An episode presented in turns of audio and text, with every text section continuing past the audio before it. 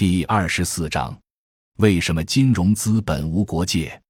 为什么说金融全球化的制度要求是无边疆？金融资本流动性需要的是无国界呢？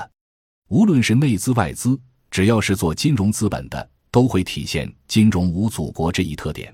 因为金融资本是靠流动性获利，是最不讲究国界阻碍的。于是，在金融资本主义阶段。就一定是金融全球化占据政策和理论的主流。近年来深改的顶层设计所提倡的新自由主义政策思路，内在的体现为货币霸权国家的金融殖民主义，也就一定是最反对民族主义、民粹主义。流动性获利是金融资本的第一大特点。我们多年来希望大家认识所谓金融资本新三性：流动性、短期性、集中性。第一条就是流动性，其他两个特性是派生的，因为追求流动性获利，就必然有短期性的、集中性的进入和退出。过去在产业资本阶段，二十世纪帝国主义之所以是老三性，因为它是寄生性的，所以是腐朽的和垂死的；而今天的金融资本追求的是新三性，只有追求流动性，才能实现资本获利，所以他希望全球都没有国界。同样。金融家也是无祖国的。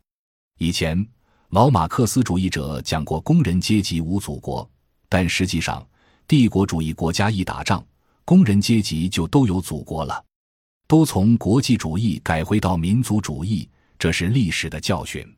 之所以工人阶级不可能无祖国，是因为产业资本是在地化的，产业资本的资本收益对本国社会做分配是工人阶级有祖国的重要前提。